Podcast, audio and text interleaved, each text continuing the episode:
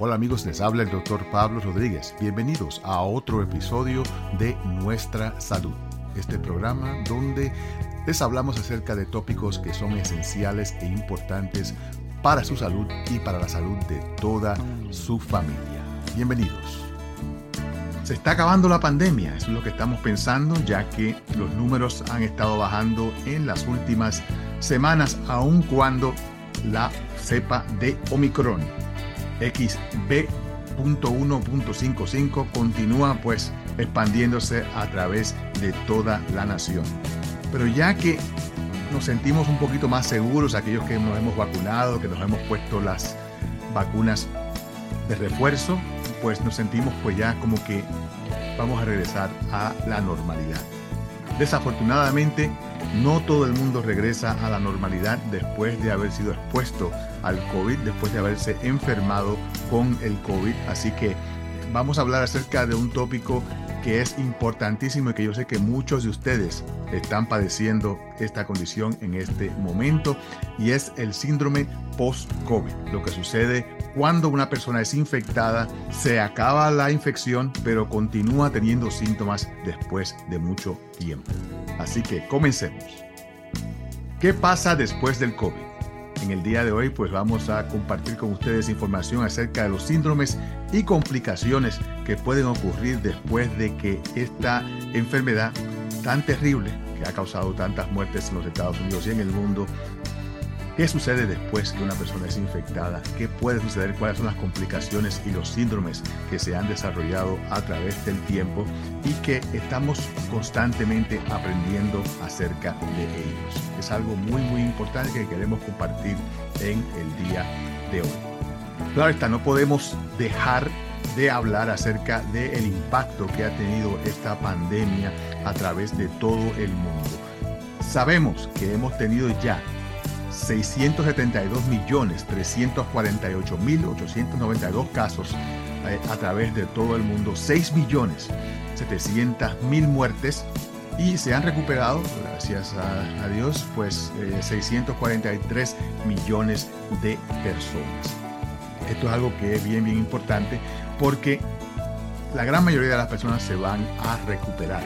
Pero cuando hablamos de la recuperación, tenemos que entender exactamente qué puede suceder en el futuro con, estas, ah, con estos pacientes. Pues el número de casos ah, que hemos visto a través de, de, todo el mundo, pues es algo que obviamente a principios del año pasado, pues hubo una, un, pico, ¿verdad? En términos del el número de infecciones cada día cuando nos salió la cepa Delta ah, y este año la cepa Omicron, pues hubo un, un pico también de infección, pero mucho menor. Esto tiene que ver no solamente con que el virus ha cambiado, pero también de que cada día tenemos más personas que están inmunes, o por lo menos que están inmunizadas, porque nadie está inmune, inmunizadas tienen la vacuna actualizada y esto ha reducido el número de casos. Cuando digo número de casos es bien, bien importante entenderlo porque eh, los casos que se reportan en este momento son menores que los casos que se reportaban hace uno o dos años. ¿A qué me refiero? Al hecho de que cuando las pruebas se hacían solamente a través del Departamento de Salud, teníamos entonces un conteo bien exacto o lo más exacto posible acerca de cuántos casos estaban ocurriendo por día en los Estados Unidos, por lo menos en los Estados Unidos. Ahora, como resultado de las pruebas caseras, pues no estamos viendo la cantidad de casos verdadera que está existiendo en el país en este momento. Solamente estamos viendo aquellos casos que son reportados. Así que los números que tenemos hasta este momento eh, pues no son tan exactos como en el pasado, pero sí sabemos que las hospitalizaciones y, los, ah, y las muertes pues nos dan una indicación exacta de, o, por lo menos una, una, indicación mucho más precisa de por dónde va la pandemia. Pues el total de casos en los Estados Unidos han sido 103 millones Muertes, 1.127.000 muertes. Así que ya hemos tenido más de un millón de muertes aquí en los Estados Unidos. Y para mí es un insulto a la memoria de un millón de personas cuando continuamos viendo en los medios informativos, en, los medios sociales, cuestionamientos acerca de si el COVID verdaderamente mata, que si el COVID verdaderamente es una enfermedad o es una invención de los médicos. En este momento tenemos 1.955.000 casos uh, activos uh, que han habido y recuperados hemos tenido 100.619.000 personas que se han recuperado. Y nuevamente ponemos el asterisco, ¿verdad? Al lado del número hablando de que estos números son números reportados. Solamente el número de muertes es el, que verdaderamente podemos, pues, por lo menos, tener un poquito más de seguridad.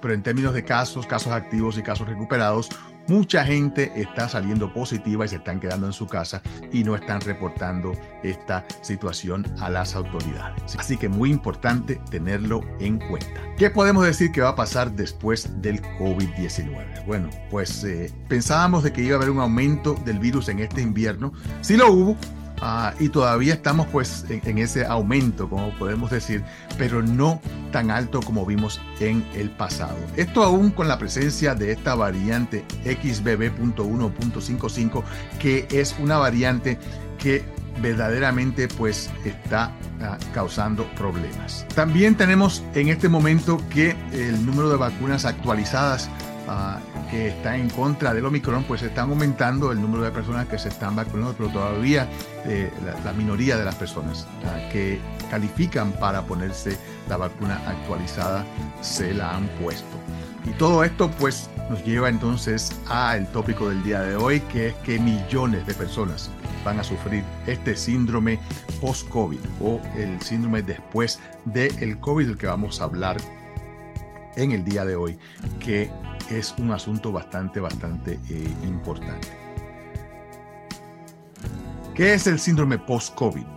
Bueno, es el desarrollo de síntomas o una continuación de estos por más de 4 a 12 semanas y es considerado como una discapacidad por la ley de Americans with Disabilities Act. Así que si usted tiene su confirmación de que le dio COVID fue a ver a su médico, se curó y de pronto tiene síntomas que no le dejan trabajar, usted está protegido por ley. Así que no deje que lo despidan por si acaso. Y esto puede afectar de 5 a 50% de las personas que han tenido COVID en el pasado, especialmente aquellas donde han sido hospitalizadas. Pues, ¿qué es el síndrome post-COVID? Pues hay tres categorías de este, este síndrome. Eh, y todo depende de la severidad de la enfermedad que haya tenido la persona.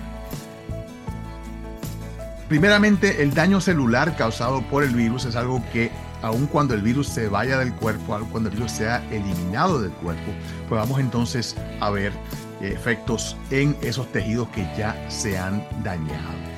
Ah, y ya las autopsias que se han hecho han, encontrado de que el virus se puede encontrar en todas partes del cuerpo, en todos los órganos del cuerpo, pero específicamente en áreas donde afectan mucho más que son los pulmones, el corazón, eh, ah, el cerebro. Ah, y, por eso es que tenemos que estar un poquito pues eh, preocupados por lo que pueda pasar en el futuro. También tenemos personas que han sido hospitalizadas crónicamente, aquellas personas que tuvieron el COVID severamente y que se quedaron en la sala de intensivo por semanas ah, o por meses, y hay personas que llevan ya, se dice que años, ah, hospitalizados, pues esas personas van a tener efectos relacionados con esa hospitalización crónica. ¿A qué me refiero? A que esto pues puede no ser causado por el virus, pero sí causado por el hecho de que han estado en cama hospitalizados por mucho tiempo. Y esto también tiene que ver con la tercera ah, parte de la manera en que el virus puede afectarnos, que es que nos afecta eh, muscularmente eh, y cognitivamente después de haber estado en la sala de intensivo. Específicamente, estos son otro grupo de personas que fueron admitidas al hospital, pero que se enfermaron tanto que tuvieron que ir a la sala de intensivo. Estas salas de intensivo tienen un efecto en la salud de las personas que la cual puede ser a largo plazo. Y entonces tenemos la gama de síntomas que pueden ocurrir después de la recuperación de este virus. ¿Cuáles son estas? Pues son una lista enorme de síntomas que puede causar este virus después de que se ha ido del cuerpo. Cansancio, falta de aire o respiración, tos, dolor en las articulaciones, dolor en el pecho, problemas de memoria o de concentración o de sueño. Esto es lo que le llaman el brain fog o, una neblina en, el cerebro, como que, como que no pienso, como que se me olvidan las cosas, como que no puedo entender. Eh, dolor muscular o de cabeza, palpitaciones, ritmo cardíaco acelerado, pérdida del olfato, aquellas personas que perdieron el olfato durante el COVID Muchas de ellas también no lo vuelven a recuperar porque el daño ya ha ocurrido. Y el gusto se pierde cuando se pierde el olfato, porque el gusto es 90% eh, el olfato. Depresión, ansiedad, fiebre, mareos al levantarse, eh, empeoramiento de los síntomas después de haber estado teniendo una actividad física, salpullidos o, rash en la piel y cambios menstruales. Todos estos pueden ser relacionados con el síndrome post-COVID si a usted le ha dado el COVID y está experimentando estos síntomas a largo plazo. Claro está, si usted tenía ya esto antes de que le dio COVID, no se lo puede achacar al virus. Pero si usted no tenía estos síntomas y de pronto siente de que eh, le ha cambiado su vida, esto puede significar entonces el síndrome post-COVID. ¿Y cuál es el problema con este síndrome? Bueno, que no tenemos una prueba, una radiografía, una prueba de sangre eh, o de anticuerpos o de lo que sea que pueda determinar de que usted está sufriendo de los síntomas ah, post-COVID.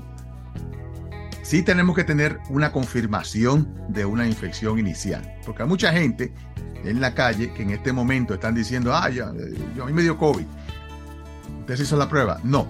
Pues podía haber sido un catarro, podía haber sido el flu, podía haber sido el virus respiratorio sincitial. Usted no sabe lo que le había dado. Así que es importante de que las personas que tengan síntomas en este momento, que se hagan la prueba del virus para que así en el futuro, si desarrollan complicaciones, puedan tener esta confirmación de que definitivamente eh, eh, lo que tuvo fue el COVID. Y esto es esencial para lo que vamos a hablar un poquito más adelante. Eh, tenemos también que descartar otras posibilidades, porque desafortunadamente las personas que eh, tienen el COVID con más síntomas, que se enferman más, que terminan en el hospital, muchas veces tienen otros problemas crónicos que les pueden causar síntomas parecidos a todos esos síntomas de los que hablamos en el pasado. Así que tenemos que estar seguros de que verificamos de que no tiene problemas con el azúcar, con la presión, con otras infecciones, con drogas o, medicinas que usted esté tomando que le pueden causar todos estos síntomas, es importante descartar todas esas posibilidades y no achacarle al COVID algún síntoma que usted tenga sin hacer la evaluación. Obviamente, si son síntomas leves, usted no va a estar buscando médicos, ¿verdad? Pero si definitivamente esto es algo que le está afectando su vida diaria, pues la recomendación es que consulte con su médico. ¿Quiénes son las personas que están a mayor riesgo de desarrollar este síndrome? Bueno, pues definitivamente usted tiene que enfermarse. La gran mayoría de las personas que eh, tienen este síndrome han tenido síntomas de COVID. No son las personas que salieron positivas y que no habían tenido ningún tipo de síntoma. Muy rara vez se va a demostrar entonces un síndrome post-COVID en las personas que nunca tuvieron síntomas de la infección. Y no solamente síntomas de la infección. Mientras más difícil haya sido la infección para usted, mientras más enfermo usted estuvo, mayor la posibilidad de que haya ah, eh, complicado entonces con el síndrome post-COVID. ¿Se puede tener COVID aún si no le dieron síntomas inicialmente? Es posible. ¿Y saben por qué? Porque muchas veces tenemos síntomas y nos damos, no nos damos ni cuenta de que estamos eh, teniendo síntomas del virus. Y lo más importante es siempre hacerse la prueba para estar seguro y poder entonces pues determinar si eh, cualquier síntoma futuro puede ser relacionado con el COVID. La diabetes tipo 2 y el asma, ambos pues obviamente eh, ponen a riesgo a las personas a desarrollar un COVID mucho más peligroso y mucho más letal, ah, ya que su inmunidad está afectada con la diabetes y con el asma su respiración está afectada. Aquellas personas que tienen problemas de anticuerpos en la sangre, personas que tienen lupus, por ejemplo, eh, eh, que son condiciones autoinmunes, artritis reumatoide donde tienen eh, efectos autoinmunes, estas personas pues también están a mayor riesgo. Las mujeres, bien interesante, no sabemos por qué, las mujeres tienen mayor riesgo de desarrollar este síndrome y mientras mayor es la edad, mayor la posibilidad de que desarrolle estos, estos síntomas. Y en términos de las mujeres, esto es bien interesante porque si usted se acuerda, ah, había este síndrome antes que decían que era causado por un virus, el, Chronic Fatigue Syndrome, el síndrome de, fatiga crónica que se decía que era causado por el Epstein-Barr virus, que es el mismo que causa la mononucleosis. Si usted también ha tenido estos síntomas en el pasado o si ha estado expuesto y ha tenido esta infección con el virus de Epstein-Barr, que es el que causa mononucleosis, usted también está a mayor riesgo. Obviamente, si no se vacunó, no se puso ninguna vacuna, pues usted va a tener muchísimo mayor riesgo, no solamente de salir enfermo con COVID, sino que va a tener muchísimo más riesgo de hospitalización y de muerte al no vacunarse. Por eso es que todavía seguimos insistiendo que aun cuando pensamos que la pandemia se está acabando, es importante de que complete toda su serie de vacunas y que se ponga la dosis actualizada en contra de la cepa Omicron, que es la que está corriendo por todo el mundo en este momento y especialmente aquí en los Estados Unidos. ¿Cuál es la patofisiología del síndrome post-COVID? Patofisiología, pues suena un poquito raro, ¿verdad? Pero no, esto es cuál es el mecanismo interno en el cuerpo que causa entonces este síndrome. Pues efectos autoinmunes persistentes. ¿A qué me refiero? Todos aquellos que están siempre pendientes a mis programas eh, saben exactamente cómo es que el virus no se enferma. Sabemos de que el virus entra al cuerpo y el cuerpo al no reconocerlo empieza a tratar de utilizar el sistema inmune para destruirlo pero no tiene los soldados necesarios para poderlo hacer cuando usted no se ha vacunado o no tiene ningún tipo de historial de haberlo tenido en el pasado. Estos soldados son los anticuerpos. ¿Y qué sucede? Que el cuerpo continúa enfermándose sintiendo de que hay un virus dentro y utiliza entonces las armas nucleares, que son las citoquinas, que son unos químicos eh, los cuales empiezan a destruir el virus pero en el proceso de destruir el virus, nos destruimos a nosotros mismos. Empiezan a destruir nuestras propias células y esto pues, si este efecto continúa trabajando dentro de nuestro cuerpo, autoinmune, que nosotros completamente desarrollamos inmunidad en contra de nuestro tejido, esto va a causar entonces este síndrome. Y esto puede causar problemas en el corazón, problemas de eh, arritmias ah, cardíacas, de miocarditis, que es una inflamación del músculo del corazón, problemas con los pulmones, que son los que causan los problemas de respiración, problemas con la función renal, con nuestros riñones, con la piel, con este rash que les hablamos en el pasado, y con el cerebro, que es donde tenemos los problemas de sentirnos pues completamente pues nublados, como que no podemos pensar completamente bien. Y esto pues es algo que de verdad pues tenemos que tenerlo siempre en cuenta para así estar seguros de que no vamos a, a, tener otro problema, que no pensemos de que tenemos Alzheimer o que tenemos otras otras condiciones, por eso es que tenemos que ver a nuestro médico si tenemos estos síntomas para simple y sencillamente tener una, eh, una idea clara de lo que está pasando. En términos de terapias para el síndrome post-COVID, se han tratado cierto número de tratamientos. Hasta este momento nadie ha podido encontrar la, la varita mágica, ¿verdad? O la, o la, o la vara de plata ah, que pueda pues eliminar esto completamente. Pero descanso descanso y descanso es lo más apropiado. Muchas personas piensan de que no, yo lo voy a seguir adelante, eh, aun cuando me siento así, pues completamente eh, agobiado, pero es problemático para continuar tratando de forzar al cuerpo a hacer lo que no puede hacer. Hay que evaluarse cardíacamente Ah, hay que chequear el corazón para arritmias, para estar seguro de que usted no está desarrollando ninguna de las complicaciones del corazón, como es la miocarditis o otros de los problemas que se pueden desarrollar. Hay terapia respiratoria para aquellas personas que tienen problemas respiratorios después del COVID. Antiinflamatorios ayudan con los dolores y con las diferentes inflamaciones que pueden ocurrir con el cuerpo. Y lógicamente hay personas que dicen, bueno, pero si esto fue causado por el COVID, pues entonces por, si yo no me he puesto la vacuna, ¿por qué yo no me la pongo para que así ah, me acabe de matar ese virus? El problema es este. El problema es que el síndrome post-COVID no está ocurriendo por el virus, está ocurriendo por la respuesta del cuerpo. Y no se sabe exactamente cómo es que las personas pueden desarrollar este síndrome y otras personas no. Y los estudios que se han hecho utilizando la vacuna actualizada, se dice de que eh, las personas que han sido vacunadas pues pueden reducir el riesgo de este síndrome de un 15 hasta un 80%. Pero estos números son completamente inexactos y es precisamente porque no sabemos, no tenemos un diagnóstico exacto de lo que es el síndrome post-COVID.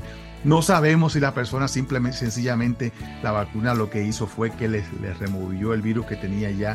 O sea que no piensen de que la vacuna va a ser la bala de plata para el síndrome post-COVID. Sí, definitivamente, si usted no se enferma o si se enferma levemente, va a tener menos problemas con el síndrome post-COVID. Y desafortunadamente, las personas que han tratado, han habido un número de personas que han tratado la vacuna como tratamiento para el ah, síndrome post-COVID, en algunos casos los síntomas se han empeorado. Ah, y, por eso, y por eso no estamos seguros exactamente si darle la vacuna a una persona como tratamiento para el síndrome post-COVID es algo que de verdad vale la pena. No lo sabemos. Así que ¿Qué podemos entonces pues, eh, decir acerca de, del síndrome post-COVID y cómo no prevenirlo, sino simple y sencillamente tratar de evitar una complicación mucho más seria? Pues es importante de que consulte a su médico. Si, han pasado ya cuatro semanas eh, después de haber terminado su, después de haberse curado del COVID y continúa entonces con estos síntomas, complete sus vacunas. Esto pues es básico. Si usted se vacuna completamente con las dosis actualizadas, usted va a tener menos riesgo de desarrollarlo en el futuro. Aumente su actividad lentamente después del COVID. No se meta a, ya, ya, ya yo me curé y voy entonces a, romper con todas mis actividades nuevamente. No, no, no hagan eso porque en realidad eso les puede afectar. Y manténgase informado. Y es bien importante entender por qué es que yo hablo acerca de tener todos estos récords, toda esta información clara en su mente con su médico, tener su prueba de confirmación de que usted eh, tuvo COVID. ¿Por qué? Porque este síndrome post-COVID ya se ha determinado que es una causa de discapacidad protegida por el gobierno federal. Así que si usted puede demostrar de que a usted le dio COVID y que en este momento usted no puede trabajar, no puede hacer sus labores, no puede pues eh, de verdad pues funcionar normalmente. Y usted ha consultado a su médico y ha tenido su diagnóstico de síndrome post-COVID. Eso es una discapacidad que es protegida por el gobierno federal. Bien, bien importante entenderlo porque no muchas personas lo saben. Y obviamente mantenerse informado. La mejor manera de mantenerse informado es ignorar los consejos de su vecino, de Facebook, de WhatsApp, de, de TikTok, todos los disparates que existen en los medios sociales.